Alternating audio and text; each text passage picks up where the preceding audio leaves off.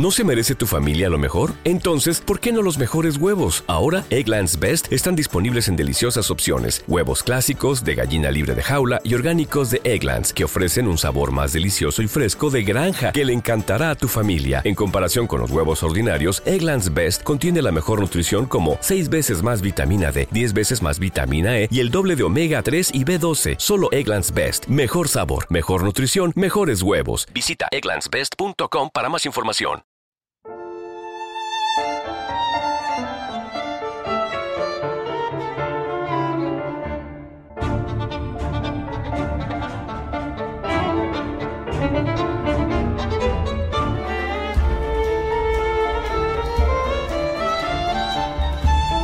Ana Karenina, de Lev Talstov.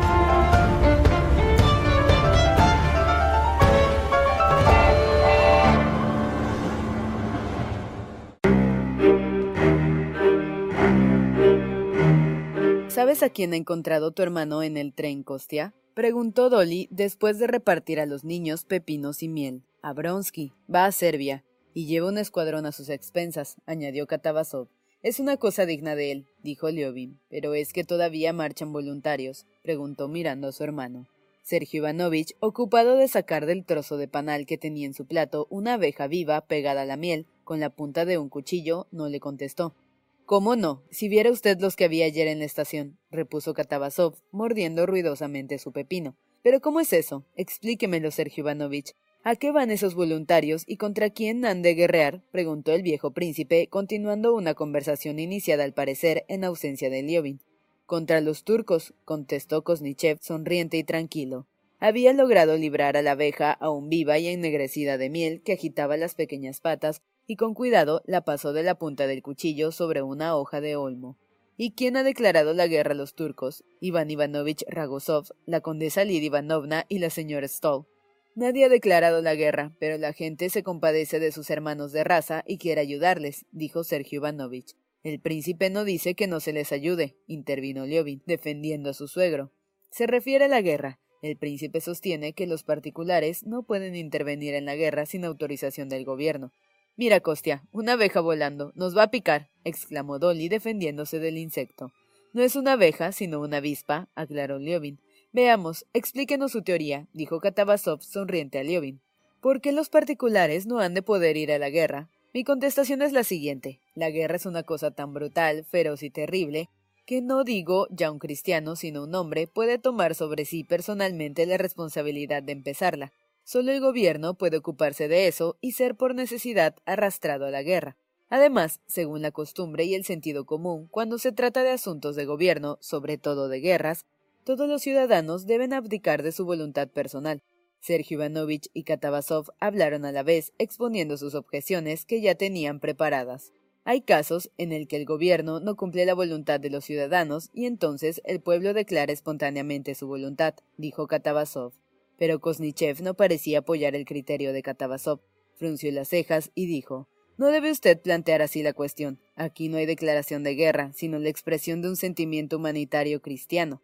Están matando a nuestros hermanos, a gente de nuestra raza y fe, y no ya a nuestros hermanos y correligionarios, sino simplemente a mujeres, ancianos y niños.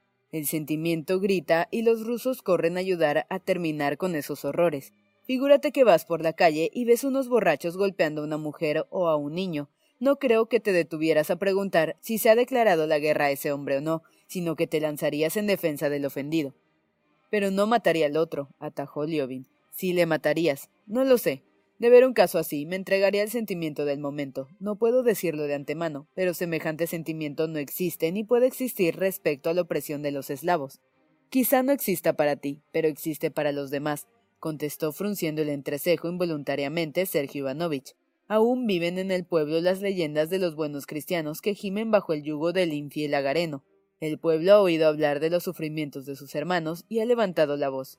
Puede ser, dijo Liovin evasivamente, pero no lo veo.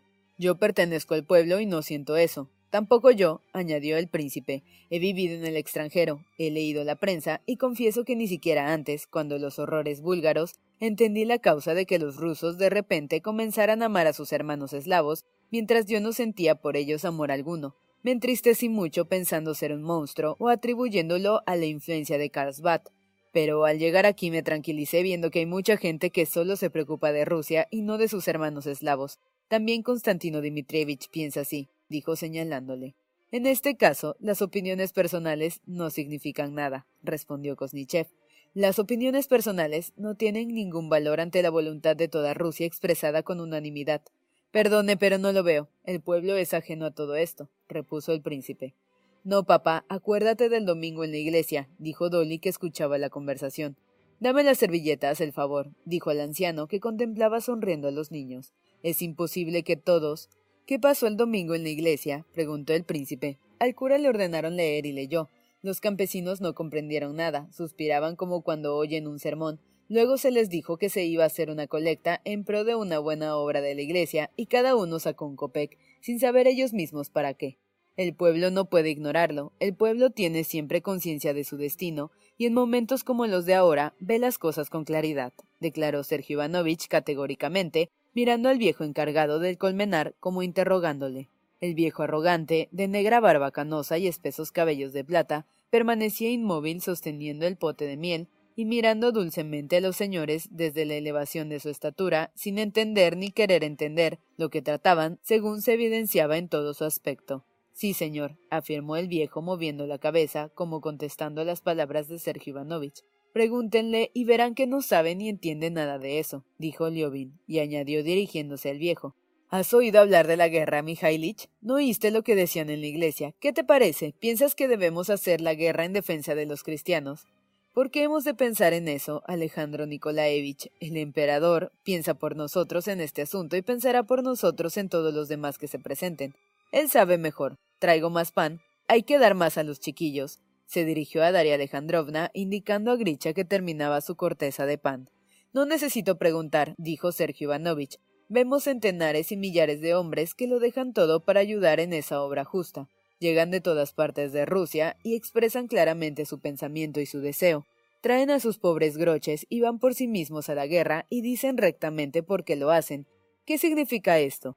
Esto significa, a mi juicio, dijo Liobin que comenzaba a irritarse otra vez, que en un pueblo de ochenta millones se encuentran no ya centenares, sino decenas de miles de hombres que han perdido su posición social, gente atrevida, pronta a todo, que siempre está dispuesta a enrolarse en las bandas de Pugachev o cualquier otra de su especie, y que lo mismo va a hacer vía que a la China.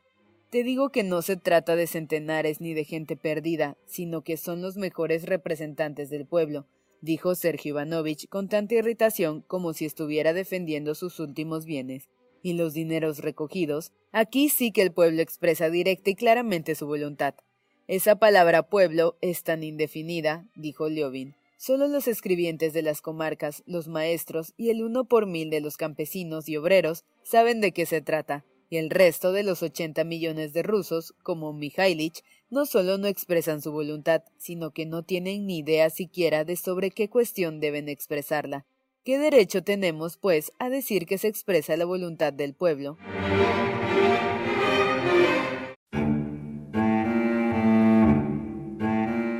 Experto en dialéctica, Sergio Ivanovich, sin replicar a la última objeción de Liobin, llevó la conversación a otro punto de vista. Si quieres averiguar, dijo, por un medio aritmético el espíritu del pueblo, es claro que será muy difícil que llegues a conocerlo. En nuestro país no está aún implantado el sufragio y no puede ser introducido porque no expresaría la voluntad popular, pero para saber cuál es esta, existen otros caminos. Se percibe en el ambiente, se siente en el corazón. Ya no hablo de aquellas corrientes bajo el agua que se mueven en el mar muerto del pueblo y que son claras para todas las personas que no tengan prevención, miras particulares en el estricto sentido de la palabra. Todos los partidos del mundo intelectual ante enemigos irreconciliables ahora se han fundido en una sola idea. Las discordias se han terminado. Toda la prensa dice lo mismo, todos han sentido una fuerza titánica que les empuja en la misma dirección. Sí, lo dicen todos los periódicos, repuso el príncipe. Esto es verdad, pero de tal modo dicen todos lo mismo, que semejan las ranas en el pantano antes de la tempestad, hacen tanto ruido que no se oye ninguno otro. Si son ranas o no, no lo discuto. Yo no edito periódicos y no quiero defenderlos. Pero sí he de señalar la unidad de opiniones en el mundo intelectual, dijo Sergio Ivanovich dirigiéndose a su hermano. Pero sí he de señalar la unidad de opiniones en el mundo intelectual, dijo Sergio Ivanovich dirigiéndose a su hermano. Liobin iba a contestar, pero el viejo príncipe se adelantó. En cuanto a esta unidad de opiniones, se puede decir otra cosa, dijo. Tengo un yerno, Esteban Arkadievich, ustedes ya le conocen. Ahora se le nombra miembro de no sé qué comisión y algo más que ahora no recuerdo. En ese puesto no hay nada que hacer. Pero Dolly, esto no es un secreto. Percibirá un sueldo de ocho mil rublos. Vayan ustedes a preguntarle si ese cargo tiene alguna utilidad. Él les demostrará que no hay otro más necesario y no es un hombre embustero, pero le es imposible no creer en la utilidad de los ocho mil rublos. Sí, es verdad. Estiva me ha pedido que diga a Daria Alejandrovna que obtuvo el puesto, dijo Sergio Ivanovich con visible desagrado producido por las palabras del príncipe. Pues así es también la unanimidad en las opiniones de los periódicos. Me han explicado que cuando hay guerra duplicada la tiran. Entonces, ¿cómo pueden dejar de considerar trascendentales la suerte del pueblo, la situación de los eslavos, etcétera, etcétera? Confieso que no tengo demasiada afición a los periódicos, pero hablar así me parece injusto, dijo Sergio Ivanovich. Yo les pondría una sola condición, continuó el príncipe. Alfonso Carr lo dijo muy bien antes de la guerra con Prusia. Usted piensa que la guerra es necesaria. Muy bien. Quien predica la guerra, que vaya una legión especial delante de todos los ataques en los asaltos. Estarían muy bien los redactores de los periódicos en esta posición, comentó Katabasov, riéndose a carcajadas porque se imaginaba a los periodistas conocidos suyos en aquella legión escogida. Como que huirían al primer disparo, no servirían más que de estorbo, dijo Dolly. Si trataran de huir, completó el príncipe, se les colocarían detrás de ametralladoras o los cosacos con látigos. Eso no es una broma, una broma de dudoso gusto. Perdóneme que se los diga, príncipe, dijo Sergio Ivanovich con acritud. No veo que sea una broma, empezó Liovin, pero Sergio Ivanovich le interrumpió. Cada miembro de la sociedad está llamado a cumplir la obra que le corresponde y los intelectuales cumplen la suya orientando a la opinión pública, y la unánime y completa expresión de la opinión pública es lo que honra a la prensa y al mismo tiempo es un hecho que ha de llenarnos de alegría. Hace veinte años habríamos callado, pero ahora se oye la voz del pueblo ruso que está pronto a levantarse como un hombre y a sacrificarse por sus hermanos oprimidos. Es un gran paso y una patente demostración de la fuerza de... Pero es que no se trata de sacrificarse, sino también de matar turcos, insinuó tímidamente Liovin. El pueblo está presto a sacrificarse por su alma, pero no a matar, añadió con firmeza relacionando esta conversación con los pensamientos que le preocupaban. ¿Cómo por su alma? Explíqueme esto. Comprenda que para un especialista en ciencias naturales, esta expresión ofrece algunas dificultades, dijo Katabasov con sonrisa irónica. Ya sabe usted muy bien lo que quiero decir.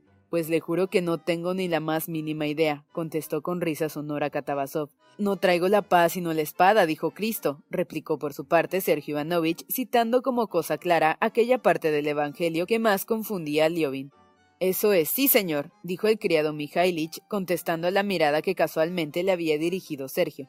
Liovin se ruborizó de enojo, no porque se sintiera vencido, sino porque no había podido contenerse y evitar la discusión.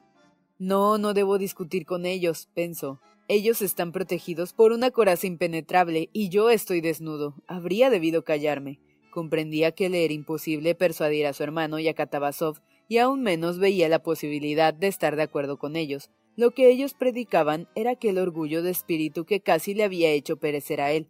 No podía estar conforme con ellos, tomando en consideración lo que decían los charlatanes voluntarios que venían de las capitales, dijeran que estos, junto con los periódicos, expresaban la voluntad y el pensamiento populares, pensamiento y voluntad que se basaban en la venganza y en la muerte. No podía estar conforme con esto porque no veía la expresión de tales pensamientos en el pueblo entre el cual vivía, ni tampoco encontraba estos pensamientos en sí mismo, y no podía considerarse de otro modo, sino como uno más entre los miembros que constituían el pueblo ruso, y sobre todo porque junto con el pueblo no podía comprender en qué consiste el bien general, pero sí creía firmemente que alcanzar este bien general era posible solamente cumpliendo severamente la ley del bien, y por ello no podía desear la guerra ni hablar en su favor.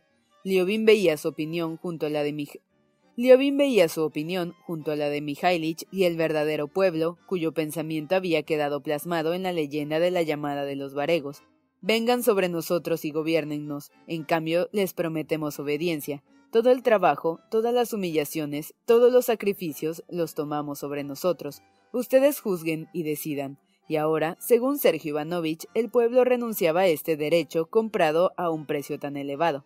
Liovin habría querido decir también que si la opinión pública es un juez impecable, porque la revolución no era igualmente tan legal como el movimiento en pro de los eslavos. Pero todo esto no era más que pensamientos que no podían decidir nada. Una sola cosa se veía palpable, que la discusión sobre este punto irritaba a Sergio Ivanovich y que era mejor, por lo tanto, no discutir. Iliovin cayó y atrajo la atención de sus huéspedes hacia las oscuras nubes que habían acabado de cubrir amenazadoramente todo el cielo y comprendiendo que la lluvia no iba a tardar, se dirigieron todos a la casa.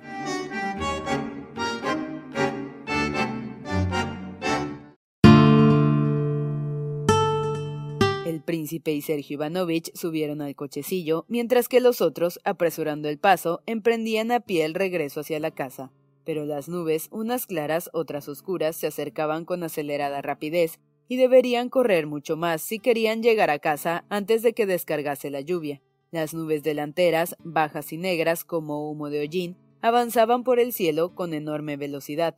Ahora solo distaban de la casa unos doscientos pasos, pero el viento se había levantado ya y el aguacero podía sobrevenir de un momento a otro. Los niños, entre asustados y alegres, corrían delante chillando.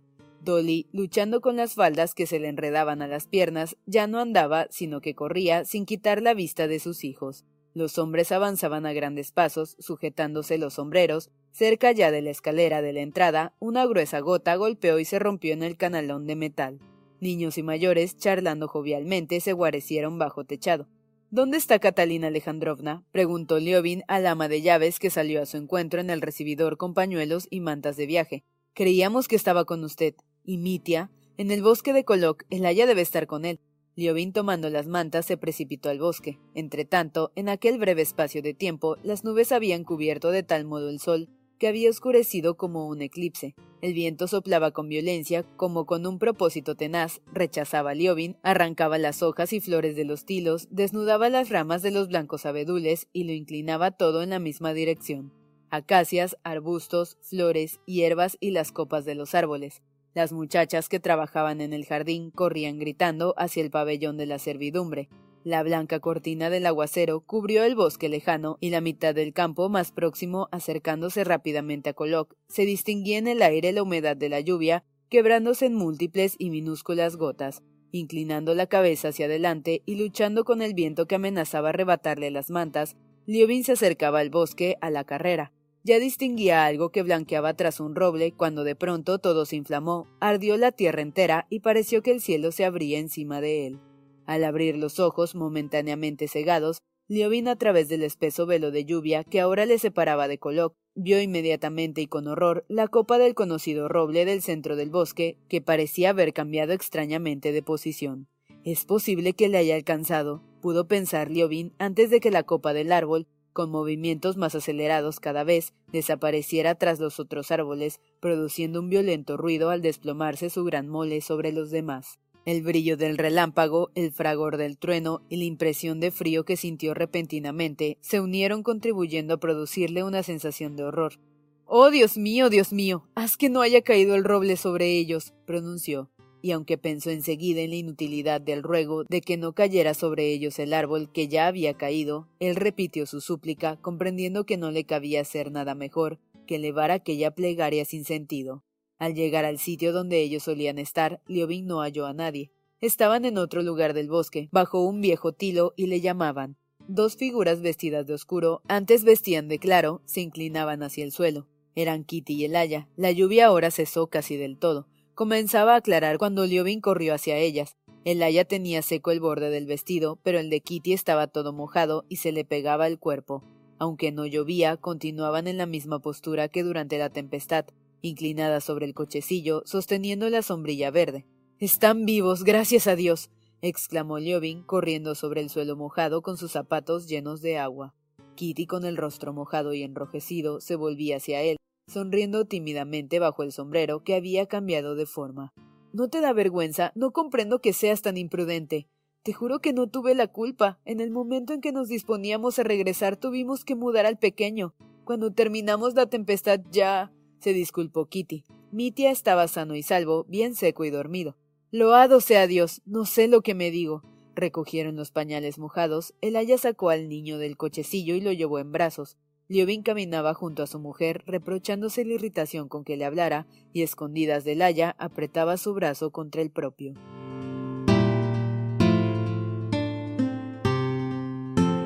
¿Te preocupas por tu familia? Entonces, ¿por qué darles solo huevos ordinarios cuando pueden disfrutar de lo mejor? Eggland's Best, los únicos huevos con ese delicioso sabor fresco de granja, además de la mejor nutrición, como 6 veces más vitamina D, 10 veces más vitamina E y 25% menos de grasa saturada que los huevos regulares, además de muchos otros nutrientes importantes. Así que, dales los mejores huevos. Eggland's Best, mejor sabor, mejor nutrición, mejores huevos. Durante todo el día, mientras se desarrollaban las más diversas conversaciones, en las que intervenía como si solo participara en ellas lo externo de su inteligencia, Liobin, no obstante al desengaño del cambio que debía pesar sobre él, sentía incesantemente con placer la plenitud de su corazón. Después de la lluvia, la excesiva humedad impedía salir de paseo. Además, las nubes de la tormenta no desaparecían del horizonte y pasaban unas veces por un sitio, otras por otro, ennegrecido el cielo, acompañadas a intervalos por el fragor de los truenos. El resto del día lo pasaron pues todos en la casa, no se discutió más, y después de la comida se encontraban todos de excelente humor. Katavasov al principio hizo reír mucho a las señoras con sus bromas originales que siempre gustaban cuando se le empezaba a conocer, pero luego, interpelado por Kosnichev, suspendió sus interesantísimas observaciones sobre la diferencia de vida, caracteres y hasta de fisonomías entre los machos y las hembras de moscas caseras. Sergio Ivanovich, también de buen humor, explicó a petición de su hermano durante el té su punto de vista sobre el porvenir de la cuestión de Oriente, de modo tan sencillo y agradable que todos le escucharon con placer. Kitty fue la única que no pudo atenderle hasta el final porque la llamaron para bañar a Mitia. Algunos momentos después llamaron también a Liobin al cuarto del niño. Dejando el té y lamentando interrumpir una charla interesante, se inquietó a la vez al ver que le llamaban, ya que solo lo hacían en ocasiones importantes. Liobin se dirigió a la alcoba de Mitia. A pesar de lo interesante del plan, que Liobin no oyera hasta el fin, expuesto por Sergio Ivanovich, respecto a que los 40 millones de eslavos liberados debían, en unión de Rusia, abrir una nueva era en la historia del mundo, a pesar de su inquietud e interés por el hecho de que le llamaran, en cuanto se encontró solo al salir del salón, recordó sus pensamientos de por la mañana, y todo aquello de la importancia del elemento eslavo en la historia universal le pareció tan insignificante en comparación con lo que sucedía en su alma que por el momento lo olvidó todo y se sumió en el mismo estado de espíritu en que estuviera durante la mañana. Ahora no recordaba el proceso de sus ideas como lo hacía antes, ni tampoco lo necesitaba, se hundía enseguida en el sentimiento que le guiaba en relación con estas ideas y hallaba que aquel sentimiento era más fuerte y definido en su alma que antes.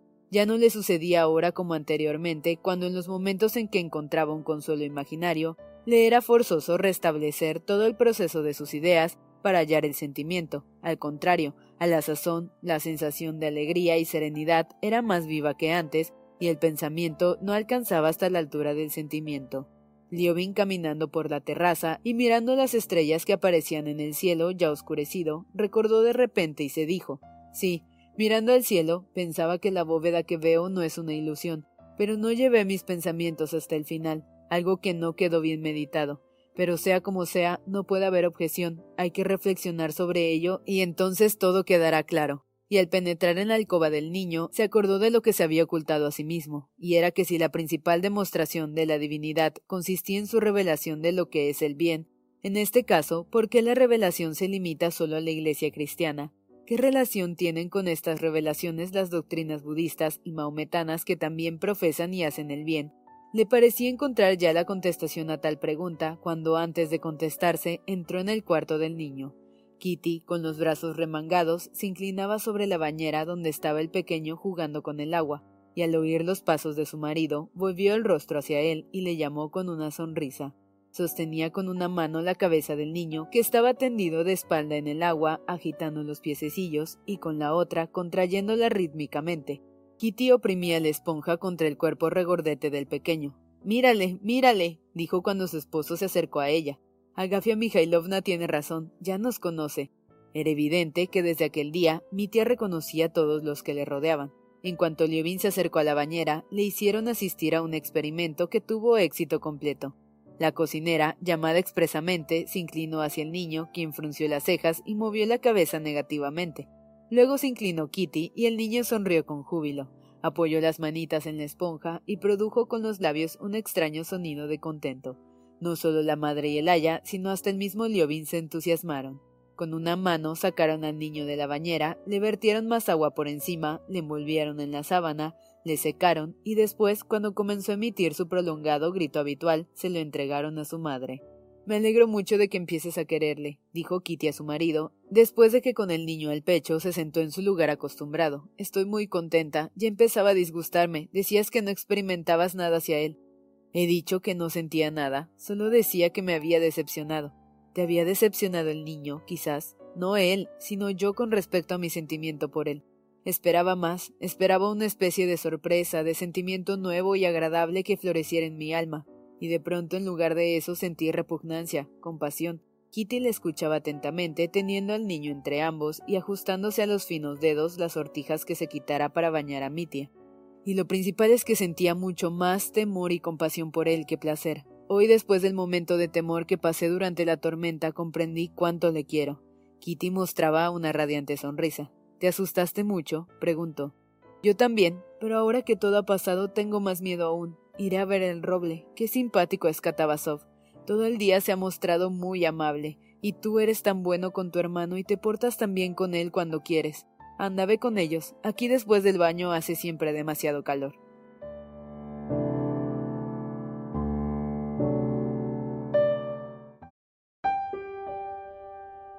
Al salir del cuarto del niño y quedarse solo, Liobin recordó otra vez aquel pensamiento en el cual había algo que no estaba claro.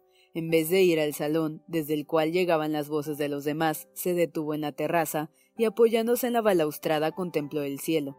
Había anochecido por completo. Al sur, hacia donde miraba, no se veían nubes. Al lado opuesto se extendía el nublado y allí brillaban los relámpagos y se oían lejanos truenos. Liobin escuchaba el lento caer de las gotas de agua desde los tilos en el jardín, contemplaba el conocido triángulo de estrellas que tanto conocía y la difusa vía láctea que cruzaba aquel triángulo por el centro. Cada vez que brillaba un relámpago, no solo la vía láctea, sino las brillantes estrellas desaparecían.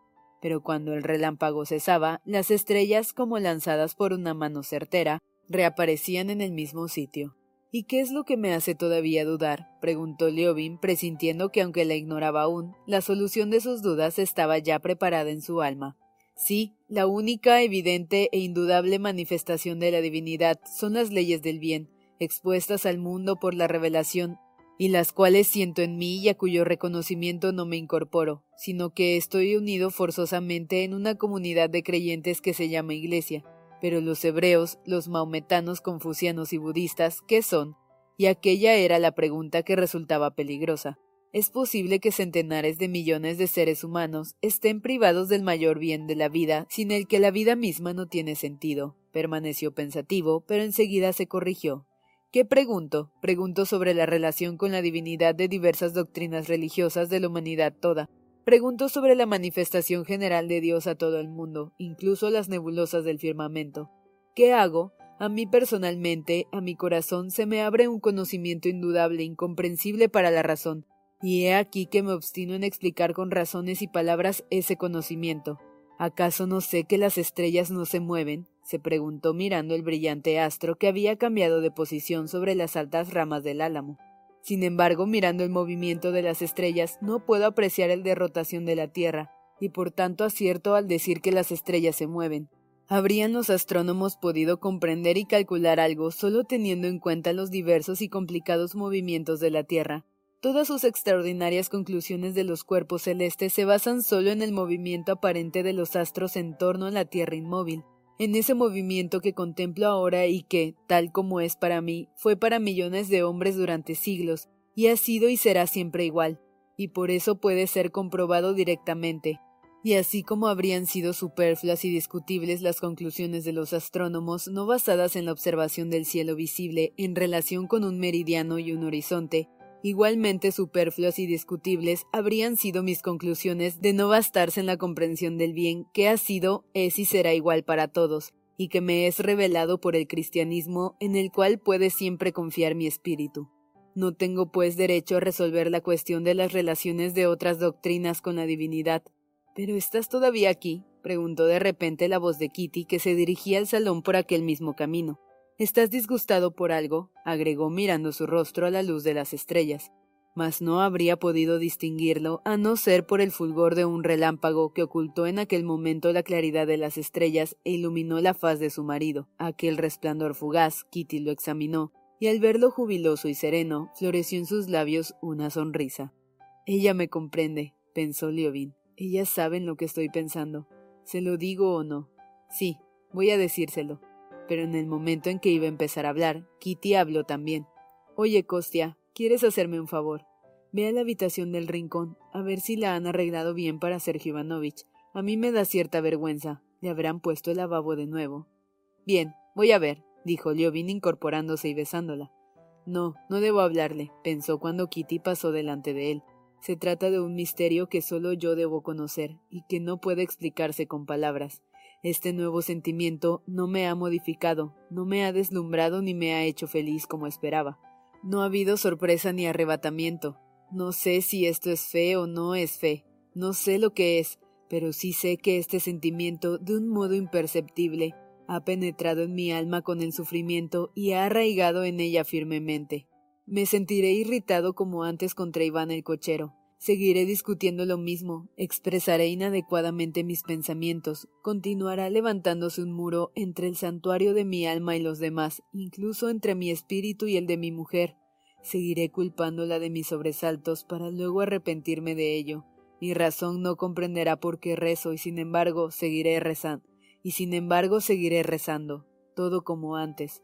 Pero a partir de hoy, mi vida, toda mi vida, independientemente de lo que pueda pasar, no será ya irrazonable, no carecerá de sentido como hasta ahora, sino que en todos y en cada uno de sus momentos poseerá el sentido indudable del bien, que yo soy dueño de infundir en ella, sino que en todos y en cada uno de sus momentos poseerá el sentido indudable del bien, que yo soy dueño de infundir en ella. Fin. Ana Karenina, Lev Tolstov.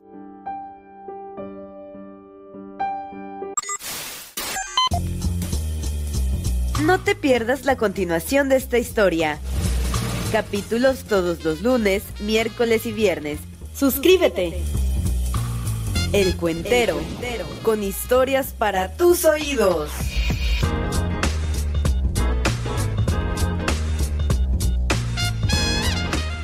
¿No se merece tu familia lo mejor? Entonces, ¿por qué no los mejores huevos? Ahora, Egglands Best están disponibles en deliciosas opciones. Huevos clásicos, de gallina libre de jaula y orgánicos de Egglands, que ofrecen un sabor más delicioso y fresco de granja que le encantará a tu familia. En comparación con los huevos ordinarios, Egglands Best contiene la mejor nutrición como 6 veces más vitamina D, 10 veces más vitamina E y el doble de omega 3 y B12. Solo Egglands Best. Mejor sabor, mejor nutrición, mejores huevos. Visita egglandsbest.com para más información.